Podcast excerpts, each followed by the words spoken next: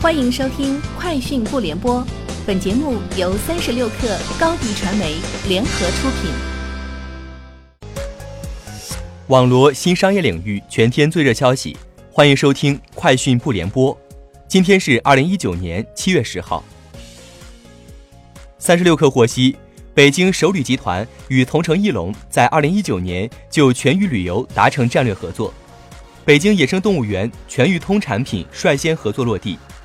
同城艺龙全域通产品是由酒店通、景点通、机场通、铁路通和景区语音导览五大产品矩阵组成。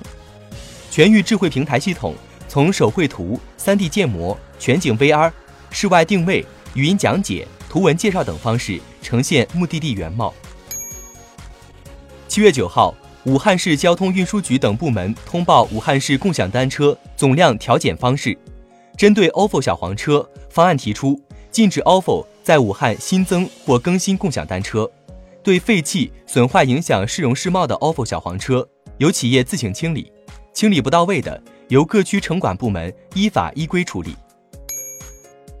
三十六氪获悉，滴滴有问必答今日上线第二期内容，针对滴滴网约车的价格由什么因素决定这一问题，滴滴网约车供需策略部技术总监郭飞表示。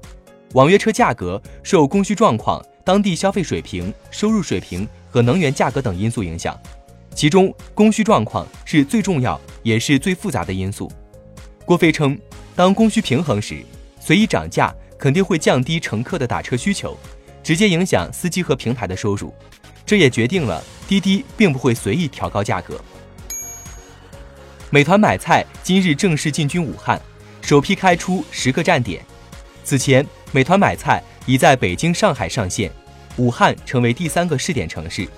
与此前在北京、上海推出的即时配送服务不同，美团买菜在武汉采用今日下单、次日取货的服务模式。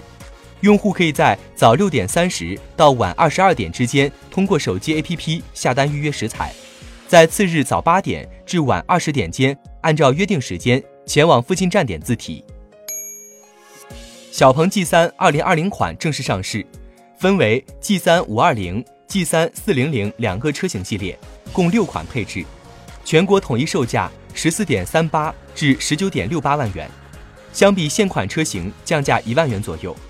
新车的最大续航里程达到五百二十公里，超过了蔚来汽车此前发布的 ES 六的五百一十公里。此外，还搭载了 L 二点五级自动驾驶辅助系统。新增 TJA 交通拥堵辅助功能和新增 ALC 自动变道辅助功能。三十六氪获悉，针对此前晚点 Later Post 报道称优酷中台改革分拆会员部门，阿里巴巴集团副总裁、阿里大文娱 CTO 兼优酷 COO 庄卓然强调，不会把会员团队和短视频团队分拆出去。庄卓然表示，未来将进一步加强会员战略。他透露，自己将兼任会员运营一号位。我们希望以用户为中心去组织内容、编排内容，用稳定的结构应对单一项目的不确定性。会员的发展还是平台第一优先级。近日，华为宣布，今年全球开发者大会将于八月九号在华为松山湖基地召开。本次开发者大会邀请了一千五百位合作伙伴，五千名全球开发者。将是华为历来规模最大的一次会议。